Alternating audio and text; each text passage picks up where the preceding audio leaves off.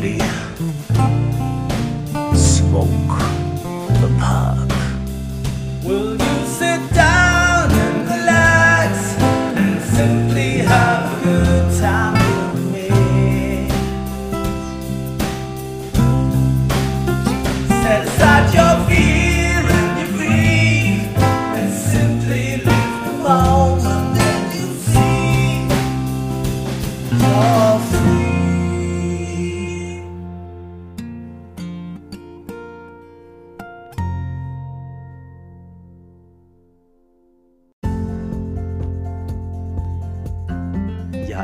Willkommen zu Strandkorbgedöns. Das ist Folge 13.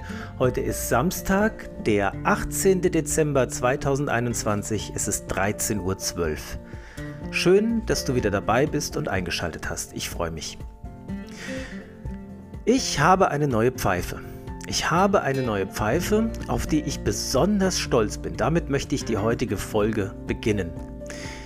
Ihr habt vielleicht schon mal von dem Pfeifenbauer Tobias Kaffel gehört. Tobias Kaffel ist ein noch recht junger Pfeifenbauer, von dem aber manche kompetente und erfahrene Pfeifenraucher schätzen, dass er sehr bald zu einer Art Legende werden wird, weil seine Pfeifen schon wirklich was ganz Besonderes sind. Und man davon ausgehen kann, dass die Pfeifen, die jetzt noch bezahlbar sind, in Kürze sehr, sehr hohe Preise auf dem Markt erzielen werden. Ja, also falls ihr ihn noch nicht kennt, schaut ihn mal an. Er hat auf äh, Facebook eine Seite. Und ich habe den Tobias irgendwann vor ein paar Wochen, ich, das ist noch nicht ganz so lange her, vielleicht acht Wochen, habe ich ihn gefragt, sag mal, ich wünsche mir noch eine filterlose Pfeife in Form einer Prince. Und dann hat Tobias Kaffel gesagt, ja, das könnte ich durchaus mir vorstellen, das mal, also eine Prince zu machen, das wäre durchaus mal ein Projekt. Dann habe ich gesagt, wie sieht es denn aus? Ich hätte die gerne komplett in schwarz. Und dann sagt er, da bist du bei mir an der falschen Adresse. Sag ich hoch, wieso das? Und dann sagt er, weil ich ähm, dann lackieren müsste. Und das mache ich nicht. Meine Pfeifen ähm, gestalte ich so, dass das Holz der Pfeife zur Geltung kommt ähm, komplett schwarz, das wird, da musste dir jemand anders suchen, das werde ich nicht machen.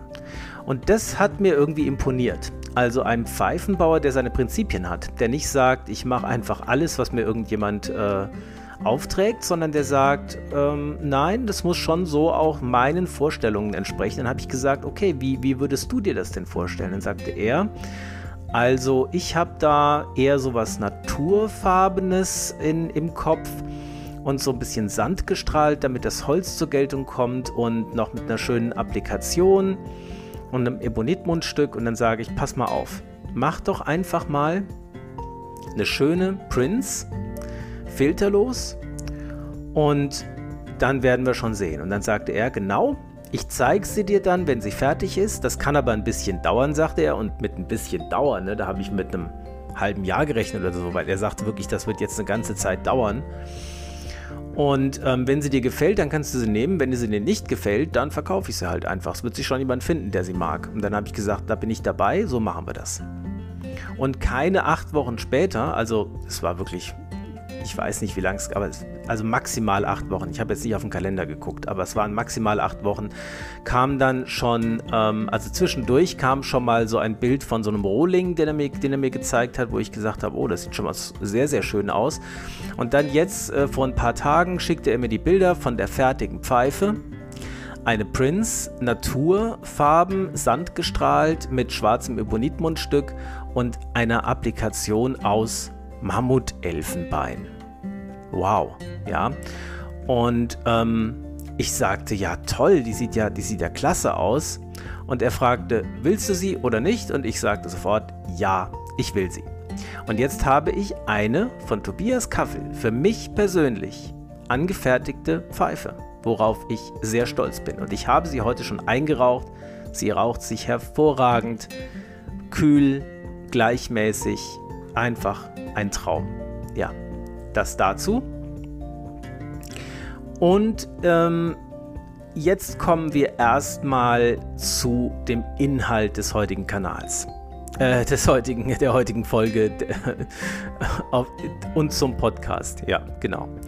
Also, ich werde heute einmal ein bisschen was darüber erzählen, wie es jetzt so die nächsten Wochen hier im Podcast weitergeht. Und dann werde ich drei Tabake mit euch besprechen, die ich ja schon ähm, erwähnt habe im, im Cold Opener sozusagen. Den Latakia Revival von TAC oder TAK. Ich bin immer nicht sicher, wie man das richtig sagt. Ich sage mal TAC. Den Belle Epoque von Vio Larsen und den Burley Flake von McBaron. Und dann möchte ich eine Frage an euch stellen. Ich bin ja mal gespannt, ob ich Antworten dazu bekomme. Ich möchte euch eine Frage stellen und danach möchte ich über den Reinigungswahn sprechen. Da sage ich jetzt mal noch nichts weiter dazu. Ich sage nur so viel dazu, der Christian Probst hat in meiner ersten Sonderausgabe auf diesem Podcast mich dazu angeregt, etwas über diesen Reinigungswahn zu sagen. Und ich habe das wieder völlig aus dem Blick verloren, bis mich neulich ein ähm, Freund aus dem 80s Child Forum, das war ähm, Gerwin, also hallo Gerwin, falls du das hörst, vielen Dank für die Erinnerung, daran erinnert hat, dass doch der Christian Probst das angeregt hat. Und dann habe ich gesagt, Mensch, das hatte ich ganz aus dem Blick verloren, das werde ich auf jeden Fall in der nächsten Folge machen und darum soll es heute gehen. Und ganz zum Schluss möchte ich, euch über, äh, möchte ich mit euch über ein Thema reden, das Thema Achtsamkeit. Also zum Thema Entspannung. Was ist eigentlich Achtsamkeit? Wie unterscheidet sich Achtsamkeit von Meditation und anderen Entspannungsverfahren? Und wie ist das mit der Achtsamkeit? Ist Achtsamkeit die Lösung für alles? Denn so wird es heutzutage verkauft. Mach nur jeden Tag deine Achtsamkeitsübung und du hast keinen Stress mehr und alles ist in Ordnung. Dem möchte ich mich ein bisschen kontrovers widmen. Ja, und jetzt fangen wir an. Also wie geht es jetzt auf diesem Podcast, auf dem Kanal, wenn ihr YouTube schaut oder in diesem Podcast, wenn ihr ihn auf Spotify hört, wie geht es da der nächsten Zeit weiter? Ich habe ja jetzt schon drei Sonderausgaben gemacht und eine vierte steht unmittelbar ins Haus. Wenn alles klappt, wird die schon morgen hochgeladen, spätestens übermorgen hochgeladen, auf jeden Fall morgen aufgenommen wenn alles klappt. Ich sage noch nichts dazu, wer der Gast ist. Das mache ich immer erst, wenn die Aufnahme im Kasten ist und alles geklappt hat und nichts dazwischen gekommen ist, um keine Erwartungen zu wecken, die dann enttäuscht werden. Aber der Plan ist, dass morgen eine hervorragende, wirklich herausragende Sonderausgabe aufgezeichnet wird. Und dann ist auch erstmal Schluss mit Sonderausgaben. Denn es sind ja Sonderausgaben und das sollen sie auch bleiben. Danach werde ich erstmal eine ganze Zeit lang einfach ganz normale Folgen für euch aufnehmen. Die nächsten Wochen auf jeden Fall. Also mindestens für dieses Jahr, was ja nicht mehr so lange ist, ist dann erstmal Pause mit Sonderausgaben, damit es eben Sonderausgaben bleiben. Und so Mitte, Ende Januar könnte ich mir vorstellen, vielleicht wieder eine kleine Sonderausgabe aufzunehmen. Und dann habe ich mich entschlossen, in Zukunft, wenn ich Tabake bespreche, diese Tabake wenigstens für einige Tage mal ausschließlich zu rauchen. Also diese drei Tabake, mit denen, über die ich mit euch spreche, wirklich ausschließlich zu rauchen, damit ich noch, damit ich sie noch präsenter habe, wenn ich drüber spreche. Und das kann sehr angenehm sein, wenn es Tabake sind, die ich absolut feiere und die ich toll finde. Es kann aber auch ein bisschen anstrengend werden, wenn es Tabake sind, die ich so mittelmäßig finde. Oder vielleicht noch nicht mal mittelmäßig.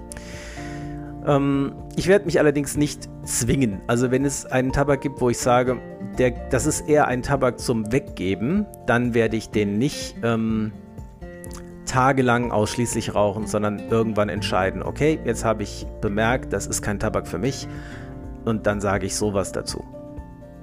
Aber solange es Tabake sind, die mir schmecken, werde ich die dann mal für einige Tage, ich weiß nicht, vielleicht so für vier, fünf Tage vor der Folge ausschließlich rauchen. Also immer die drei im Wechsel. Dann kann ich viel besser noch was zum Aroma sagen, habe das viel präsenter und irgendwie macht es auch Spaß. Gut, und jetzt kommen wir zum ersten Tabak der heutigen Folge, dem Latakia Revival von TAC. Latakia Revival. Was enthält dieser Tabak? Nach der Beschreibung auf der Seite von TAC steht da weicher Latakia mit feiner Ledrigkeit und zarter Süße, ideal ergänzt durch ausgesuchte ätherisch frische Orients, aromastarke Dark-Fired Virginias und etwas spritzigem Perique. Und dann steht noch etwas mehr. Also Latakia, Orient, Dark-Fired Virginia und Perique. Wie schmeckt dieser Tabak? Also erstmal möchte ich sagen, es ist einer meiner Lieblingstabake. Er fällt in die Kategorie Tabake, die ich ständig rauchen könnte, ohne sie müde zu werden.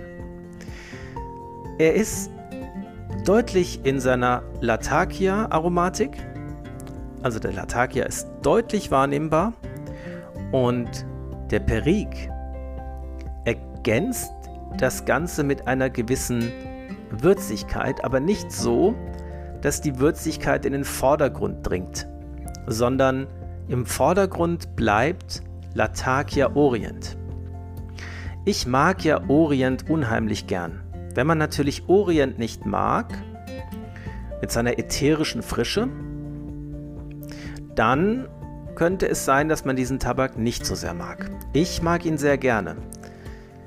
Gestern hat der Mike aus dem, For aus dem 80s Child Forum, hallo Mike, ähm, gesagt, ähm, man kann, ich weiß es nicht, ob, ob das andere auch so sehen, den Geschmack von Orient auch eher in die Kategorie Kaninchenstall einordnen. okay, also so habe ich es noch nie wahrgenommen. Für mich schmeckt Orient einfach so ein bisschen eukalyptusartig, ätherisch, frisch. Ähm, ein bisschen ledrig, ein bisschen würzig, aber ich mag den Geschmack unheimlich gern. Aber wenn man natürlich die Assoziation Kaninchenstall hat, ist vielleicht Orient nicht so das Richtige für einen. Bei Latakia ist es übrigens auch so, dass viele den, ähm, die Assoziation haben, dass Latakia nach Lagerfeuer riecht und schmeckt. Und Lagerfeuer, muss ich sagen, ist ein Geruch, den ich sehr verabscheue. Also ich liebe es, mit anderen Menschen am Feuer zu sitzen, gerade im Sommer, in Sommernächten am Feuer zu sitzen, das ist absolut schön. Aber ich hasse, ich hasse den Geruch in den Klamotten von dem abgestandenen Lagerfeuergeruch. Es gibt für mich kaum etwas Schlimmeres, als zum Beispiel zu campen, abends zusammen am Feuer zu sitzen, dann in den Schlafsack zu gehen und morgens den Geruch von kaltem Lagerfeuer überall an den Klamotten wahrzunehmen. Das ist etwas, was mich furchtbar stört. Ja, habe ich oft genug erlebt. Ich habe viele Lagerfeuer-Sessions gehabt in meinem Leben und das war immer was, was dem Ganzen so ein bisschen einen Schatten ähm, beigefügt hat, den ich nicht so mochte. Das kann man natürlich mögen, aber wenn ich jetzt sagen würde, Latakia schmeckt nach Lagerfeuer, dann wäre das für mich ein absoluter, ja, ein absolutes das Gegenteil von einem Qualitätsmerkmal für einen Latakia-Geschmack. Mich erinnert Latakia eher an den Geschmack von schottischem Whisky. Wer schottischen Whisky mag, wird wahrscheinlich auch Latakia mögen. Also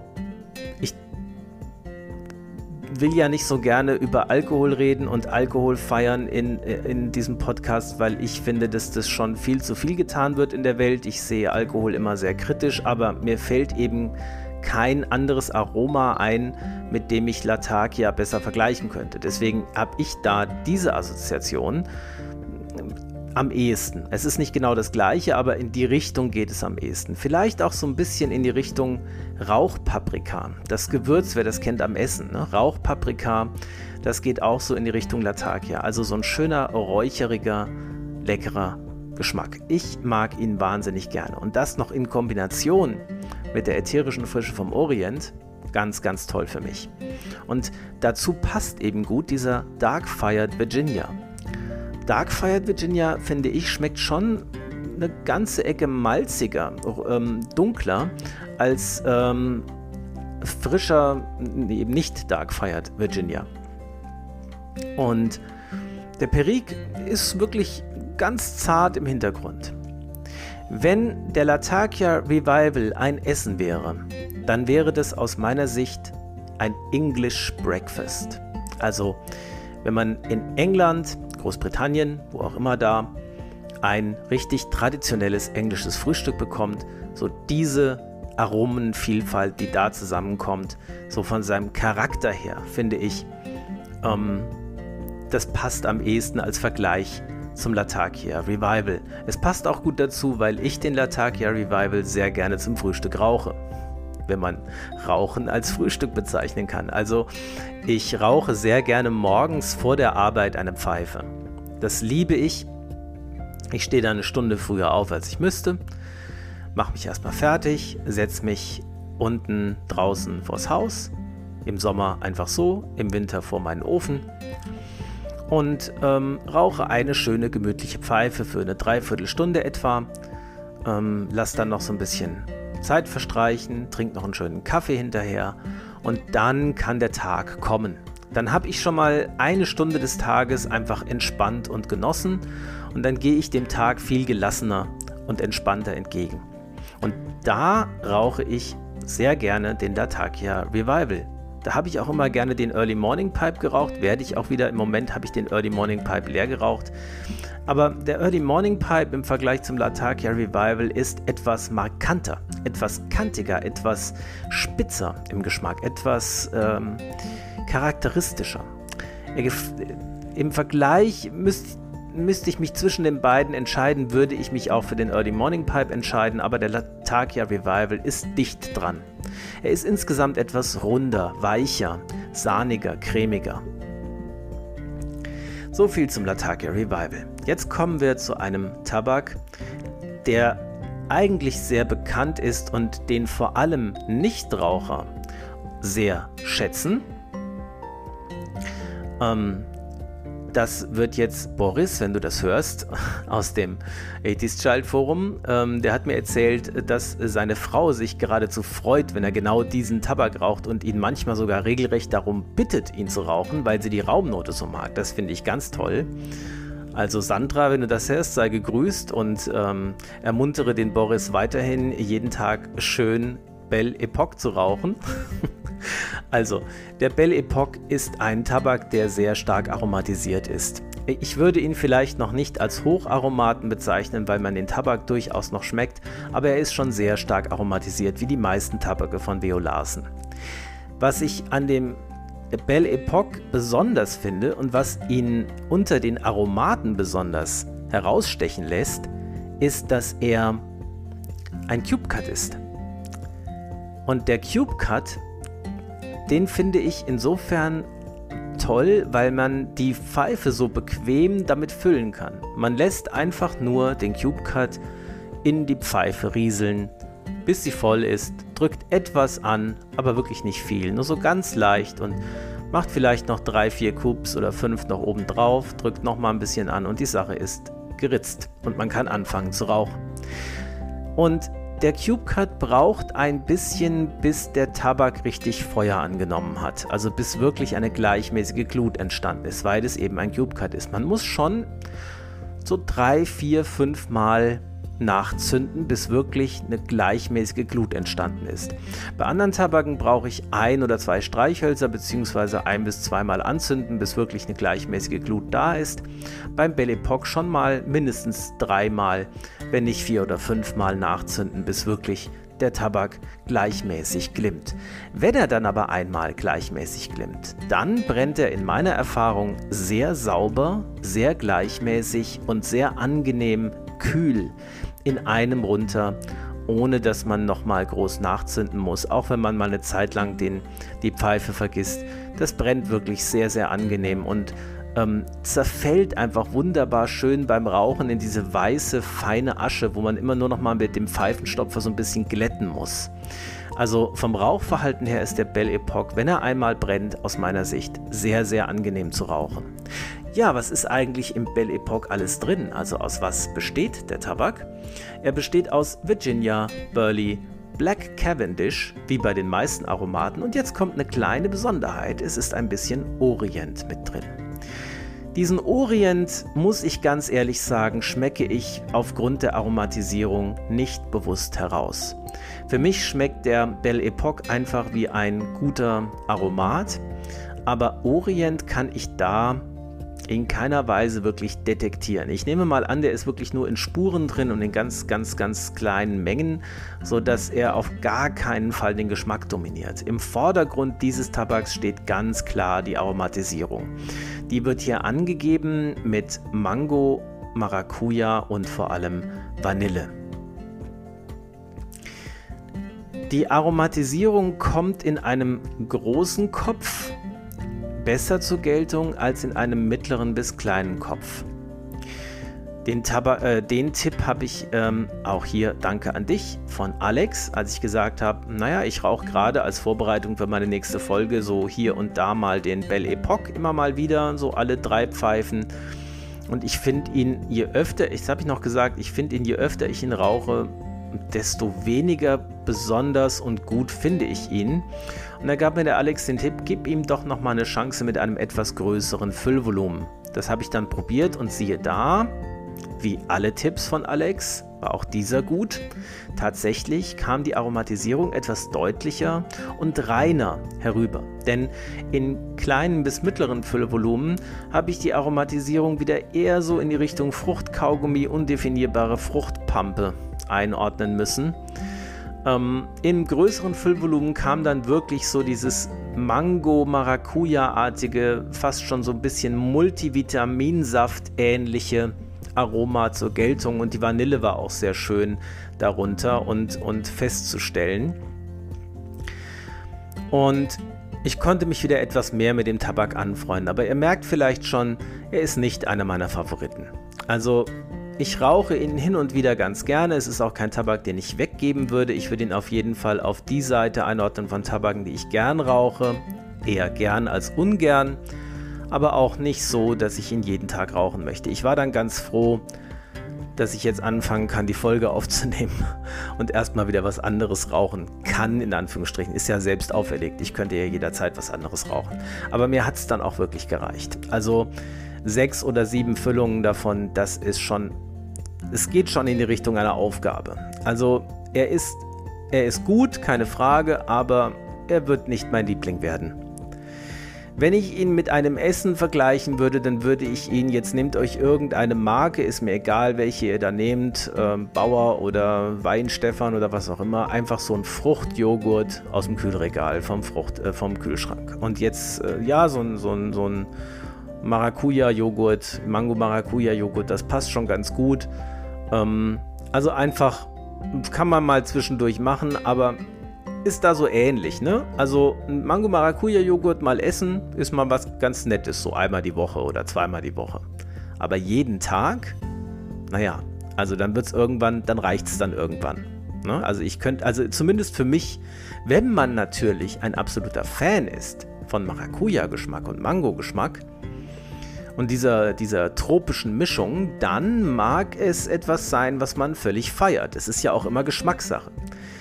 Also von der Wertung her würde ich sagen, es ist sicherlich ein sehr guter und hochqualitativer Tabak, bei dem man auch das Tabakaroma unter der Aromatisierung noch ein bisschen wahrnimmt. Ist auf jeden Fall ausgewogen und gut gemacht. Von der Geschmacksrichtung her muss man halt fruchtige Aromatisierung bei Tabaken mögen und das ist nicht gerade mein Favorit. Ich mag aromatisierten Tabak durchaus gerne, aber dann doch eher so die Richtung Sahne, Karamell, Vanille, sowas. Nicht so sehr Frucht. Ja, wobei es bei Früchten vielleicht nochmal Unterschiede gibt. Orange zum Beispiel mag ich ganz gerne. Aber gerade so Maracuja im Tabak passt für mich nicht so ganz zusammen. Also wird nicht mein Favorit, ist aber sicherlich ein Tabak für alle Maracuja- und Mango-Fans da draußen, der sich lohnt, probiert zu werden. Gut, jetzt kommen wir zum dritten Tabak der heutigen Folge und darauf freue ich mich schon. Das ist der Burley Flake von McBaron aus der HH-Serie oder HH oder Double H oder Doppel H oder wie man auch immer das aussprechen will. Der Burley Flake ist ein ganz wunderbarer Tabak, den ich absolut feier und schön finde. Es ist ein absolut naturnaher, ich würde schon sagen naturbelassener Tabak. Also vielleicht ist da eine Spur Casing, Aromatisierung dabei, aber die ist wirklich kaum zu spüren. Normalerweise, wenn man einen Tabak von McBaron raucht, dann tritt einem schon relativ deutlich und schnell das typische McBaron Casing in die Nase und ins äh, Aroma des Tabaks. Da muss ich sagen, das kann ich bei dem Burley Flake nicht wirklich wahrnehmen. Der Burley Flake schmeckt in erster Linie nach Burley mit ein bisschen Kentucky. Burley im Sinne von nussig, kernig, würzig. Der Tabak besteht außerdem noch aus Virginia. Den Virginia kann ich aber im Geschmack nicht wirklich identifizieren. Ich schmecke vor allem Burley mit ein bisschen Kentucky. Und er ist wirklich sehr angenehm, intensiv und kräftig im Aroma. Ähm, jetzt geht der letzte Gruß und dann habe ich ja so, so gut wie alle aus dem Forum gegrüßt, jetzt heute an den Benny raus. Der Benny, ähm, dessen Blog ich ja auch schon mal hier verlinkt habe, der ähm, Wayne Interessiert's Blog, den ich auch immer wieder gerne im Forum treffe. Der hat mal gesagt, ich rauche gerade wieder, haha, Burley von McBaron, einfach Burley. Und ich finde, das hat es einfach auf den Punkt gebracht, ja. Er rauchte so seine Pfeife, guckte in die Kamera und sagte, einfach Burley.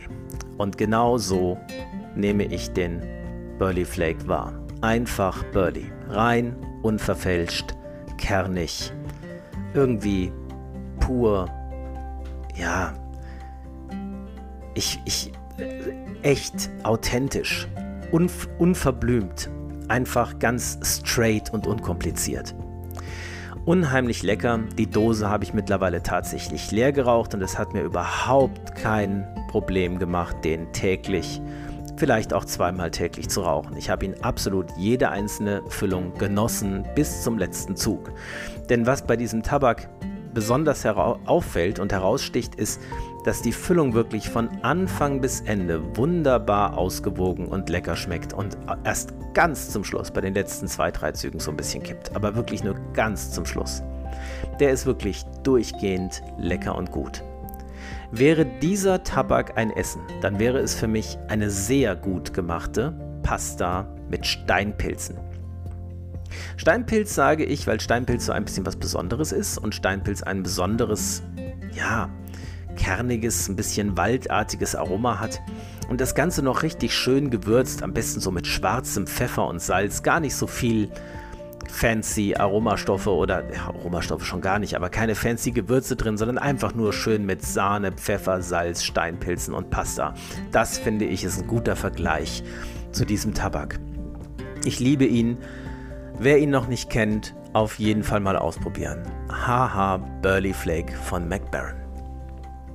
Okay, kommen wir jetzt zur Frage, die ich an euch habe. Ich habe mich nämlich neulich mal wieder mit Freunden unterhalten. Wie ist das eigentlich? Wie lange hält bei euch so eine Dose Tabak? Und dann haben wir so überlegt, 50 Gramm Tabak. Wie lange raucht man an 50 Gramm Tabak? Das hängt natürlich ganz entscheidend davon ab, wie viele Pfeifen man am Tag raucht. Jemand, der nur eine Pfeife am Tag raucht, wird natürlich wesentlich länger brauchen, 50 Gramm Tabak wegzurauchen, als jemand, der 10 raucht oder sogar noch mehr.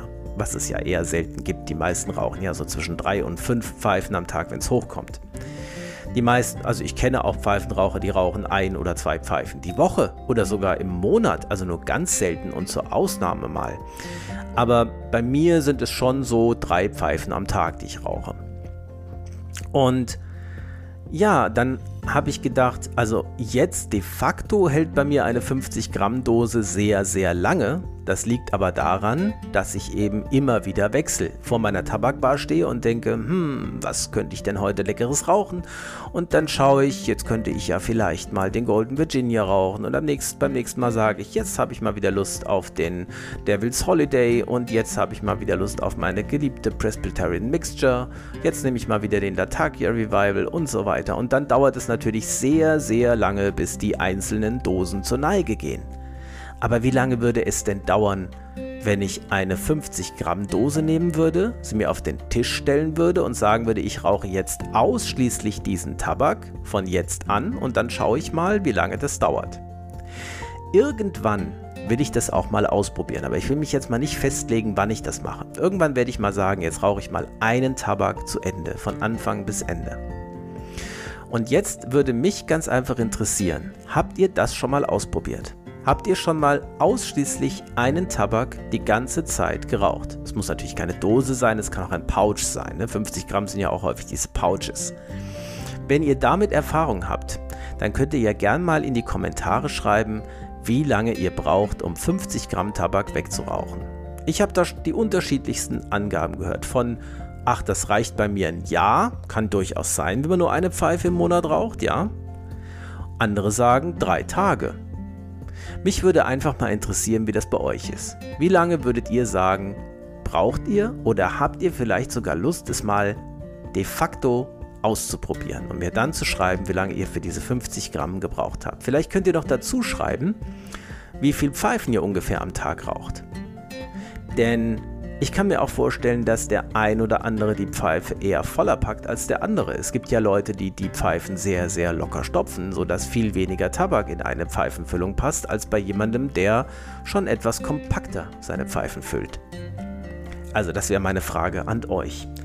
Und jetzt kommen wir zum Thema Reinigungswahn. Ich bin ja Facharzt für Psychosomatik und ich habe natürlich im Rahmen meiner Ausbildung auch eine Zeit lang in der Psychiatrie gearbeitet.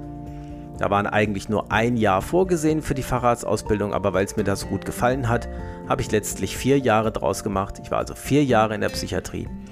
Und da hört man so von einigen Wahnkategorien, die es da so gibt. Ja, also es gibt den Beziehungswahn.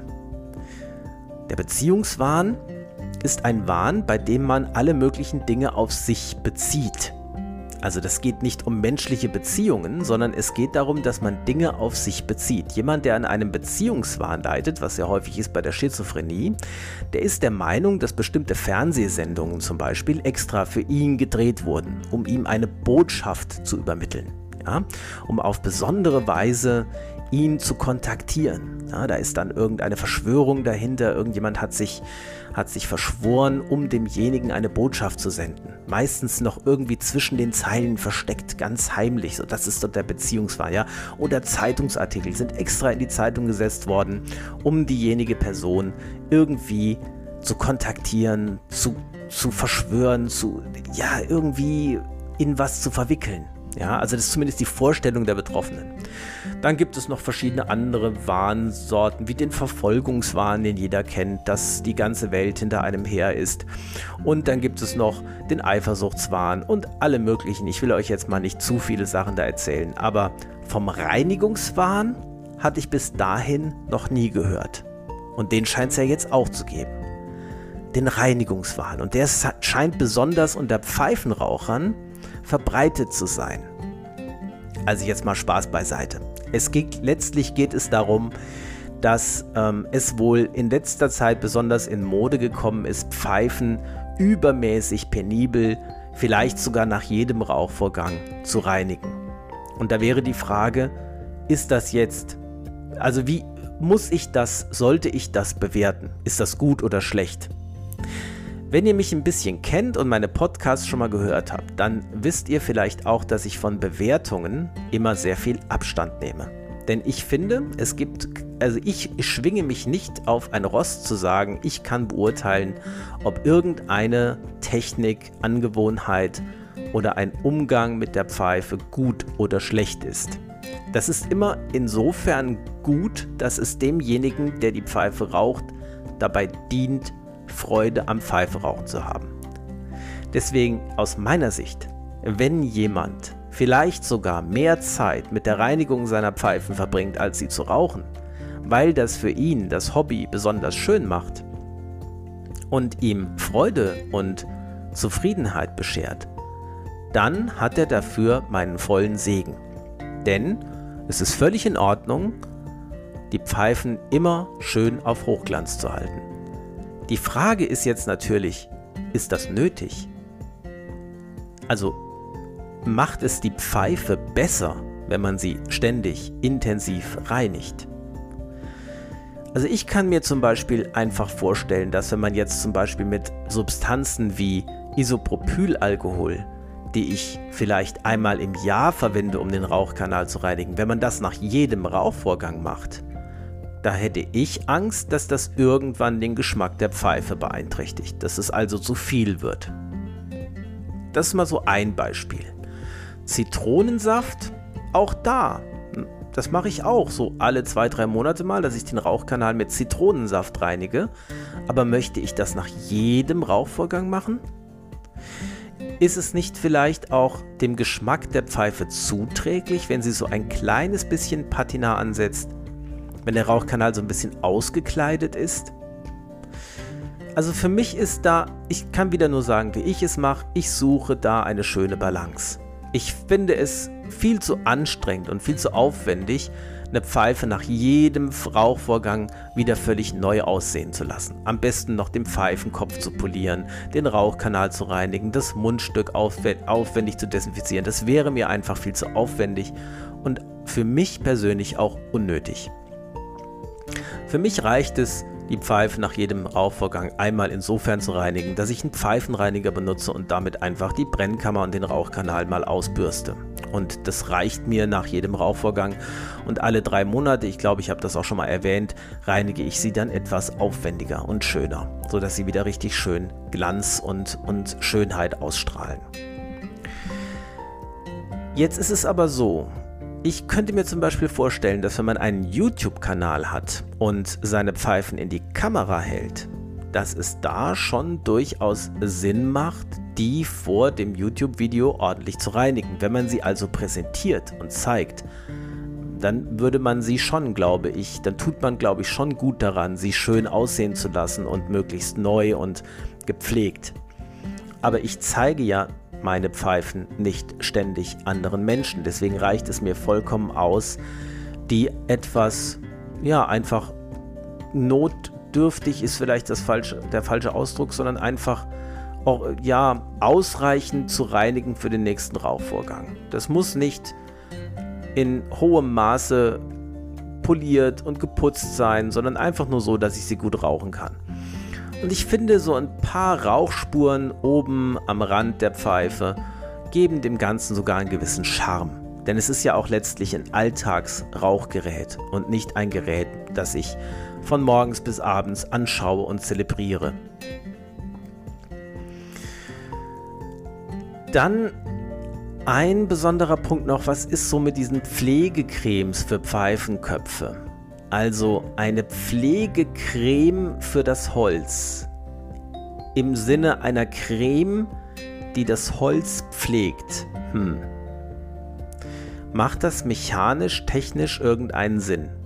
Also zum Beispiel, es, ich, ich mache da mal einen Vergleich zum, zur Hautpflegecreme.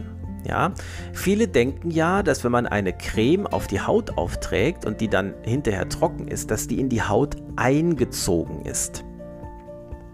De facto ist das tatsächlich eher nicht so. Die trocknet einfach. Also eine Creme oder eine Lotion besteht ja zu einem gewissen Teil aus Wasser und zu einem gewissen Teil aus Fett. Das ist also eine Emulsion. Öl in Wasser oder Wasser in Öl, je nachdem, welche Konsistenz es hat. Und wenn man die jetzt auf die Haut aufträgt, dann verschwindet die nicht in der Haut drin, sondern das Wasser aus der Creme verdunstet ganz einfach und das Fett bleibt zurück. Und je nachdem, wie viel Fettanteil die Creme hatte, ist hinterher die Haut eher schmierig und fettig oder eben nicht, wenn es nur ganz wenig war. Wenn es eine Lotion war, dann wird die Haut sich nicht gerade fettig anfühlen hinterher.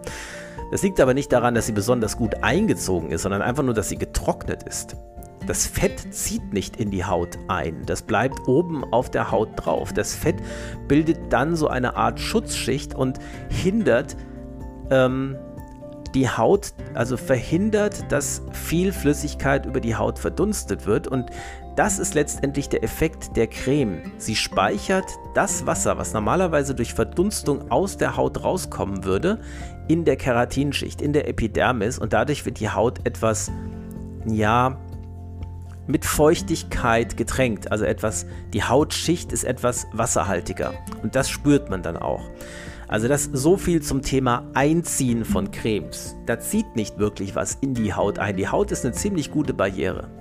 Wenn das jetzt aber bei Haut schon so ist, dass da eigentlich nichts einzieht, Wie ist es dann bei einer am Ende noch behandelten Holzpfeife? Kann da irgendwas einziehen? Finde ich dann immer, wenn auf der Creme draufsteht, den Pfeifenkopf einreiben und fünf bis zehn Minuten einwirken lassen. Da frage ich mich, ich bin, ich bin letztlich, ich bin kein Physiker, ich bin kein Chemiker, aber ich frage mich, zieht da wirklich etwas in das Holz ein? Also das Holz ist ja meistens noch behandelt, gebeizt oder irgendwie behandelt, ja, so, da zieht doch nichts ein, vor allem wenn das nur Fett ist.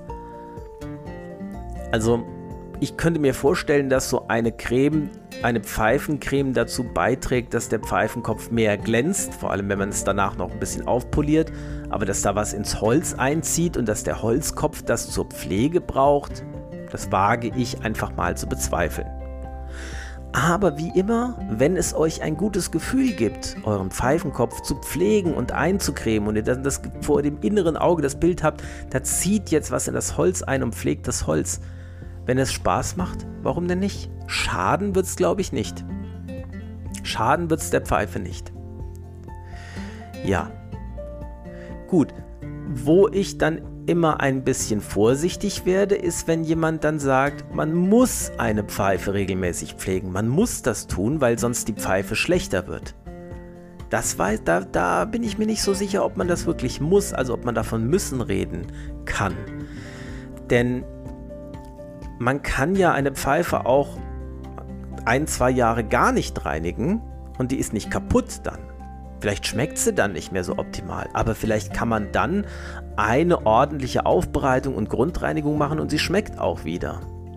Letztlich lagern sich ja die Rückstände vom Rauchen einfach oben auf dem Holz ab. Ob da was in das Holz einzieht oder nicht, kann ich nicht beurteilen, aber ich kann mir einfach vorstellen, dass wenn man die Pfeife eine Zeit lang nicht gepflegt hat und sie dann einfach ein bisschen aufwendiger und gründlicher reinigt, man schon auch wieder sehr nah an den Anfangszustand der Pfeife, an den Neuzustand der Pfeife herankommt. So viel also zum Thema Reinigungswahn.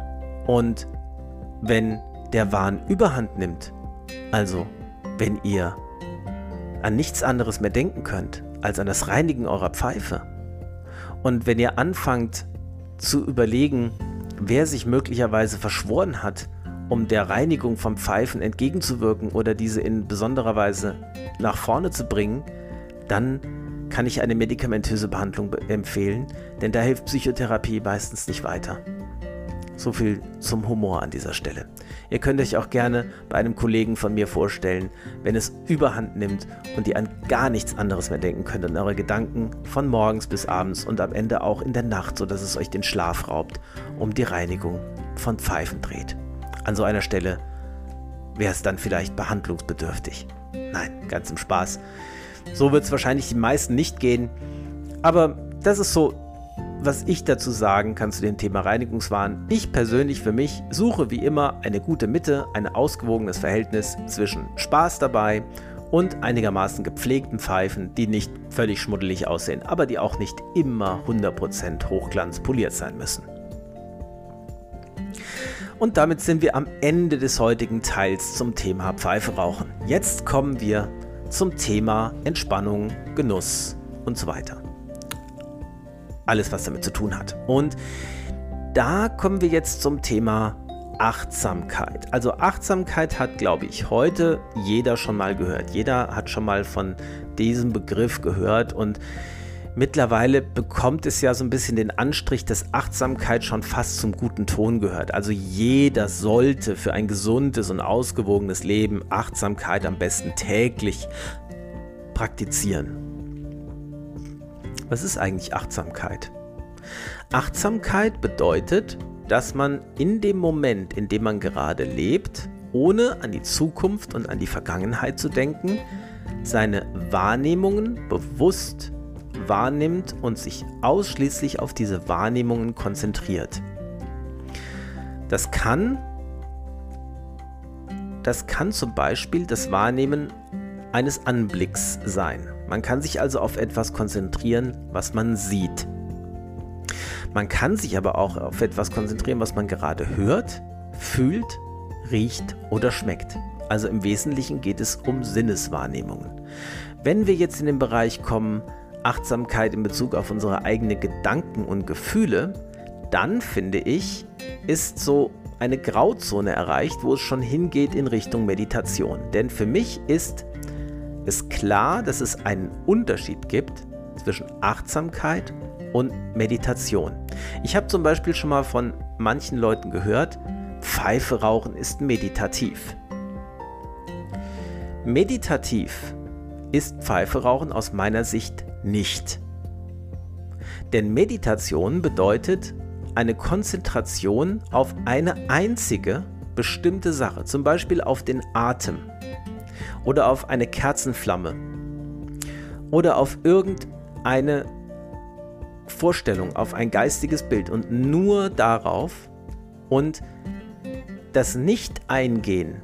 Meditation bedeutet das Nicht-Eingehen auf Gedanken. Das bedeutet, dass man Gedanken einfach vorbeiziehen lässt, ohne ihnen nachzugehen. Jeder Gedanke, der in den Kopf kommt, wird zwar kurz wahrgenommen, aber dann wieder sofort losgelassen. Das ist das Prinzip der Meditation. Bei Achtsamkeit geht es darum nicht. Bei Achtsamkeit geht es darum, im Hier und Jetzt alles zu erleben und zu erfassen, was man mit seinen Sinnen wahrnehmen kann, ohne, und jetzt kommt ein entscheidender Punkt, möglichst ohne es in irgendeiner Form zu bewerten. Es kann zum Beispiel sein, dass man an der Decke einen Fleck sieht. Ja, also an, an der Zimmerdecke. Nee, stellt, stellt euch einfach mal vor, ihr seht an der Zimmerdecke einen braunen Fleck. Das erste, was wir normalerweise machen, ist diesen Fleck zu bewerten. Denn wir, wir neigen dazu, alles sofort zu bewerten. Wir sagen, die Decke ist dreckig. Da ist ein dreckiger Fleck an der Decke. Das sieht nicht schön aus. Das müsste ich mal reinigen. Wenn man sich der Situation achtsam nähern würde, dann würde man wie ein kleines, ganz kleines Kind, das noch nicht viele Bewertungen kennt, sich diesem Fleck nähern und ihn beschreiben. Man würde sagen, ich sehe eine Decke, die ich sehe an der Decke einen Bereich, der braun gefärbt ist. Er ist annähernd rund, aber nicht ganz rund. Die Kontur ist unregelmäßig. Die Farbverteilung innerhalb dieses Fleckes ist auch nicht ganz homogen, sondern unregelmäßig. Ich, ich, ich fantasiere jetzt, ihr merkt das, ne? An der linken Seite oder in der linken Hälfte des Fleckes ist der braune Farbton etwas dunkler als in der rechten. Rechts eher hell, zum Teil ins Gelbliche übergehend. So würde man einen Fleck an der Decke achtsam beschreiben. Man hätte keine Bewertung drin, würde nicht sagen, das ist Dreck oder das muss mal sauber gemacht werden oder das sieht nicht gut aus, sondern beschreibt einfach die Farbaufteilung und wie das Ganze aussieht. So kann man zum Beispiel auch irgendeinen Gegenstand bei einem Spaziergang, den man auf dem Boden findet, einen Kiefernzapfen, einen, ein Stück Laub. Das ist meine Katze. Meine Katze meint, ähm, dass die Tüte, die da steht, ähm, geleert werden sollte. Ähm, ich hoffe, er hört damit wieder auf. Ja, er hört damit wieder auf. Er hat sich etwas anderem zugewendet. Okay. Also, wenn ich jetzt zum Beispiel das beschreiben würde, jetzt, ihr habt gemerkt, ich habe es sofort bewertet und in eine Schublade gestellt. Ich habe gesagt, das Geräusch, was ihr gerade hört, ist die Katze, die an einer Tüte spielt. Wenn ich das Geräusch achtsam bewertet hätte, hätte ich gesagt, ich höre ein hochfrequentes Rascheln. Jetzt ist es wieder da. Ein hochfrequentes Rascheln. Und es ist in der Lautstärke mittelmäßig bis stark, rhythmisch, an- und abschwellend. Aber ich habe es nicht bewertet. Ich habe es auch in keine Kategorie getan. Ich habe nicht gesagt, es ist das Rascheln einer Papiertüte, sondern es ist ein Geräusch, ja? Und so kann man auch Geräusche achtsam wahrnehmen. Und jetzt sage ich euch ein kleines Geheimnis zur menschlichen Wahrnehmung. Man denkt ja immer, man könnte alle möglichen Sachen gleichzeitig wahrnehmen. Man könnte also gleichzeitig sehen, hören, fühlen, schmecken und riechen. Tatsächlich kann das Gehirn das nicht. Das Gehirn kann immer nur für Bruchteile einer Sekunde eine einzige Wahrnehmung wahrnehmen. Ich kann mich also entweder auf das fokussieren, was ich sehe, oder auf das, was ich höre, oder auf das, was ich rieche oder auf das, was ich schmecke oder auf das, was ich mit meiner Haut fühle. Das geht nicht gleichzeitig. De facto funktioniert die menschliche Wahrnehmung so, dass diese Wahrnehmungen in sehr schneller Folge hintereinander abwechselnd wahrgenommen werden. Also riechen, hören, schmecken, fühlen, riechen, hören, schmecken, fühlen, riechen, hören, schmecken, fühlen und so weiter. Und daraus baut das Gehirn dann einen Gesamteindruck. Das Gehirn sagt dann, das habe ich gleichzeitig geriecht, geschmeckt, gerochen, geschmeckt, gefühlt, gesehen. Aber es geht nicht gleichzeitig. Ihr werdet, ihr könnt das mal beobachten. Versucht mal, euch 10 Sekunden lang ausschließlich auf das zu fokussieren, was ihr gerade hört. Und auch wenn ihr denkt, ihr hört gar nichts, irgendwas hört man immer. Vielleicht hört man das Rauschen von der Heizung, die gerade läuft. Vielleicht hört man ein vorbeifahrendes Auto. Man hört, wenn man sich darauf konzentriert, kann man etwas hören, wenn es der eigene Atem ist. Und dann versucht mal nach diesen 10 Sekunden zu sagen, was ihr in diesen 10 Sekunden mit eurer Haut gespürt habt. Und das wird euch sehr schwer fallen, weil ihr in dieser Zeit einfach auf das Hören fokussiert wart. Ihr könnt das mit jeder Sinneswahrnehmung durchspülen, durchspielen. Spülen ist gut. Spielen. Ähm, konzentriert euch 10 Sekunden lang darauf, was ihr mit eurer Haut fühlt. Also was nehmt ihr gerade mit eurer Haut wahr? Die Kleidung an, eure, an eurer Haut, vielleicht die Jeans, die am Knie anliegt oder der Schuh, der am Fuß anliegt. Und dann versucht zu sagen, was ihr in diesen 10 Sekunden mit euren Augen wahrgenommen habt. Versucht Details wiederzugeben. Es wird euch sehr schwer fallen, weil ihr 10 Sekunden lang eben auf eure Wahrnehmung der Haut fokussiert wart. Also so viel erstmal zur menschlichen Wahrnehmung. Und in der Achtsamkeit mache ich jetzt nichts anderes, als dass ich mich ganz bewusst auf eine bestimmte Wahrnehmung konzentriere. Ich nehme mir zum Beispiel ein Blatt, das ich am, beim Spaziergang auf dem Boden gefunden habe, in die Hand, schaue mir das erstmal an. Wie sieht das Blatt aus? Beschreibe es in allen Einzelheiten. Dann befühle ich das Blatt. Wie fühlt sich die Oberfläche an? Taste das ganz vorsichtig ab.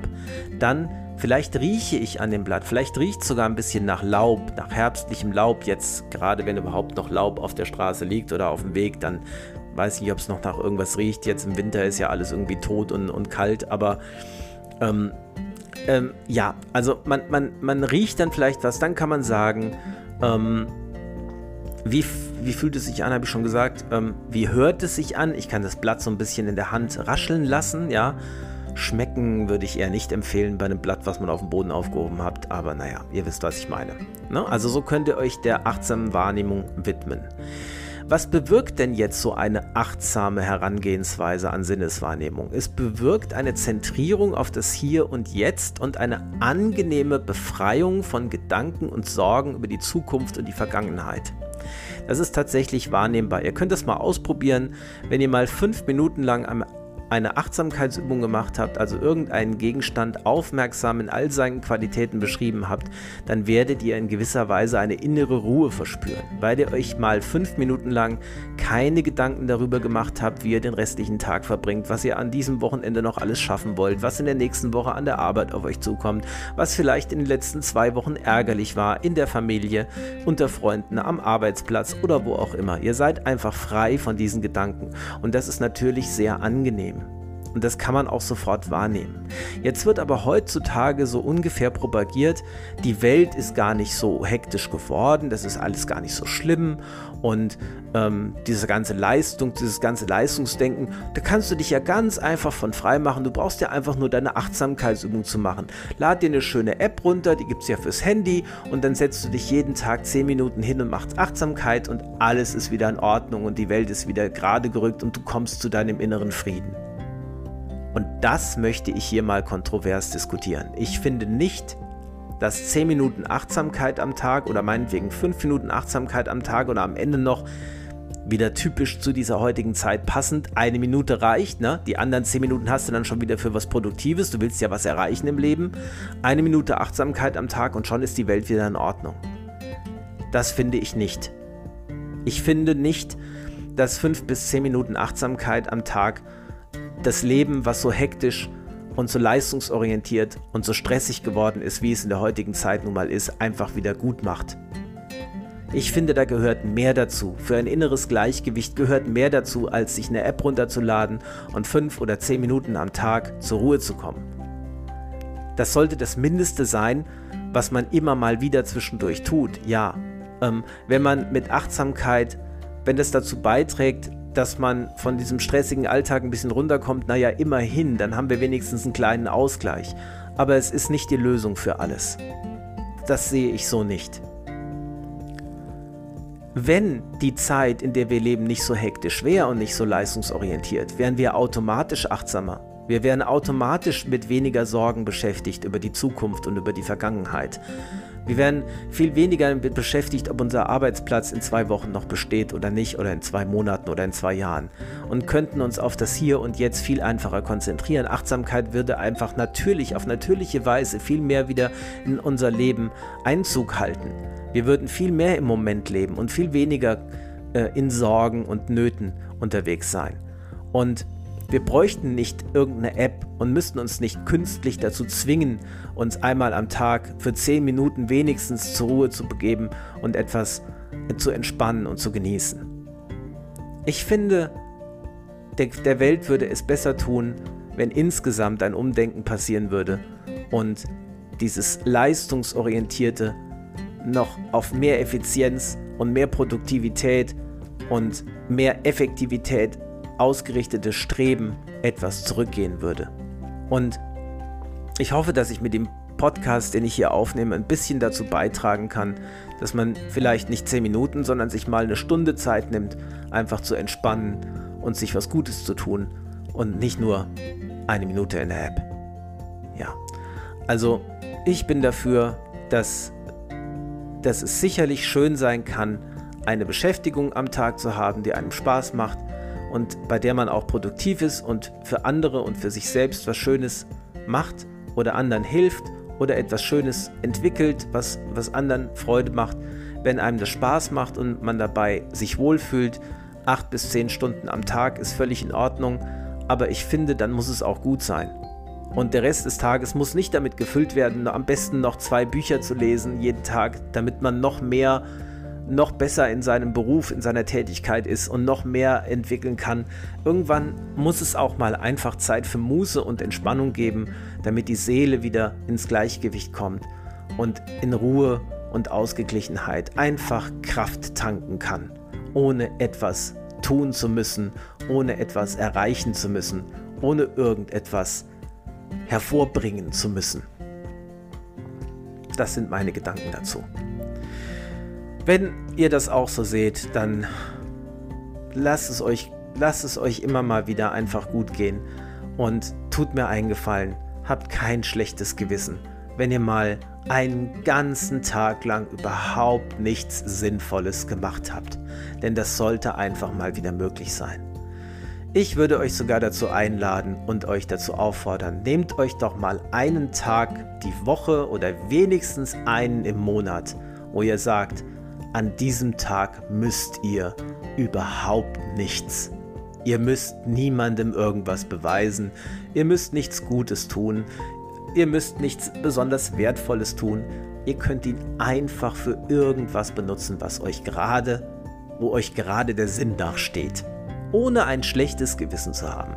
Ihr müsst auch, ihr müsst noch nicht mal eine, eine irgendwie interessante Fernsehsendung gucken, sondern ihr könnt meinetwegen ein Anime oder ein einen Zeichentrickfilm gucken oder, oder irgendeine Serie, die euch Spaß macht. Ja, es ist in Ordnung. Ich, also ich weiß, ich möchte euch gerne die Erlaubnis geben, Zeit ungenutzt verstreichen zu lassen und euch einfach nur wohlzufühlen. Ja. Das sind meine Gedanken dazu.